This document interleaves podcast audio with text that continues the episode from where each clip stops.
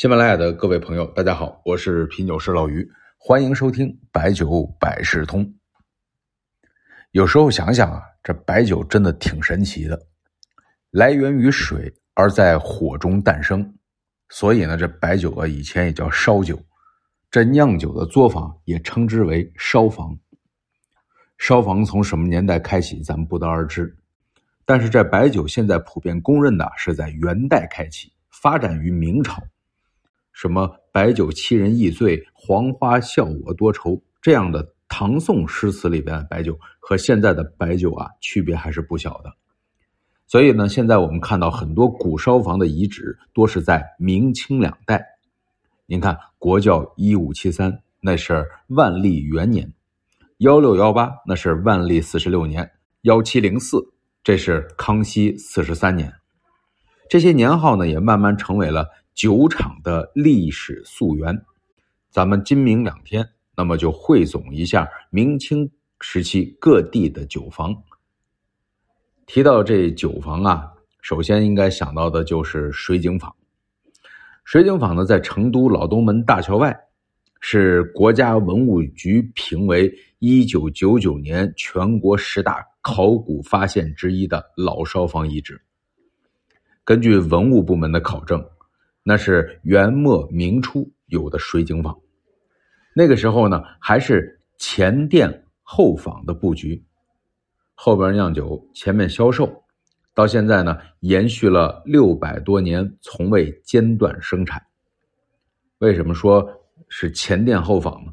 因为除了窖池之外啊，在考古的遗址上发现了大量的青花瓷片，这是自产自销啊。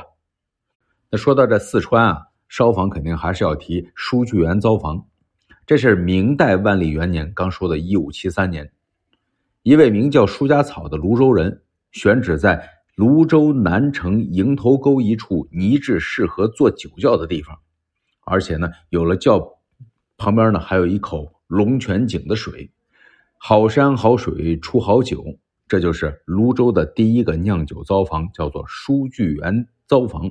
哎，搞 IT 的可能还能听出数据源。后来呢，是在雍正年间被酿酒世家温氏第九代传人温宣玉收购了。他们家以前就是酿酒的，后来呢，在两湖两广填四川的时候，到了泸州，收购了呢，这就是后来的永盛烧坊。泸州老窖这永盛烧坊啊，保存完好，而且呢是连续使用的百年窖池有三百多口。这个数量应该是最多的，因为你会发现啊，很多老烧坊称之为我们是最早的窖池啊，有很多的证据。但是有这个规模的泸州老窖呢，应该算是头一号。说完泸州老窖的前身了，那就下一个要说宜宾北城顺河街的温德丰糟坊。你说宜宾那不是利川永糟坊吗？哎，最早呢。宜宾的陈氏，一三六八年，就是在温德丰烧坊将宋代流传下来的酿酒秘方窑字学曲，由四种粮食的配方，通过不同的种类的加减，最后呢确定为五种。那时候呢还不叫五粮液，后来到一九二九年，举人杨惠泉改名了五粮液，意思呢就是集五粮之精华酿制琼浆玉液。四川绵竹城关镇呢，还有天意老号酒坊，这就是剑南春的前身。一九八五年，考古人员在天意老号挖掘的时候啊，竟然发现了什么呢？永明五年的纪年砖，这事儿就比较大了，因为这永宁永明五年啊，不是明朝，是南朝齐武帝萧泽的年号。你看南北朝那应该没有蒸馏酒啊。虽然说可以判断为酿酒，但应该不是白酒了。但是在清乾隆年间，《太史李调元航海》中记载：“绵竹清露大曲酒是也。”所以呢，说这绵竹啊，那真是产酒之乡啊。那外地人当时把绵竹称之为酒窝子。除了天意老号，还有太平春、玉川通、杨恒顺等大曲作坊，都是传了几代人的老号酒坊。所以呢。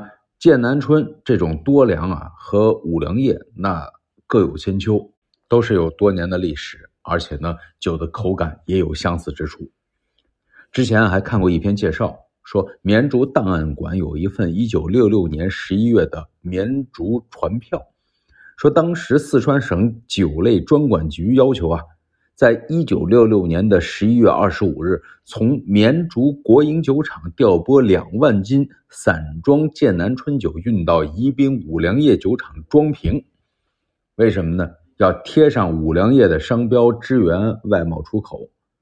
哎，怎么不从别的厂调拨呢？因为啊，两个厂都有古窖池，这对品质有很大帮助，而且稳定。啊，明代窖池中的窖泥有太丰富的微生物了，这些微生物呢，形成了一个庞大的微生物群落。啊，这个酿酒啊，就是一个发酵的过程，所以说呢，老烧房出美酒也是不言而喻的。而且我也在想啊，这出口那个年代，老外应该喝不出来五粮液和剑南春的区别。好了，咱们下期呢，接着再说这明清时期的各厂的老烧房。用个顺口溜吧，做个结尾。明清老烧房，糟香满江洋，九头到九尾，古窖香更长。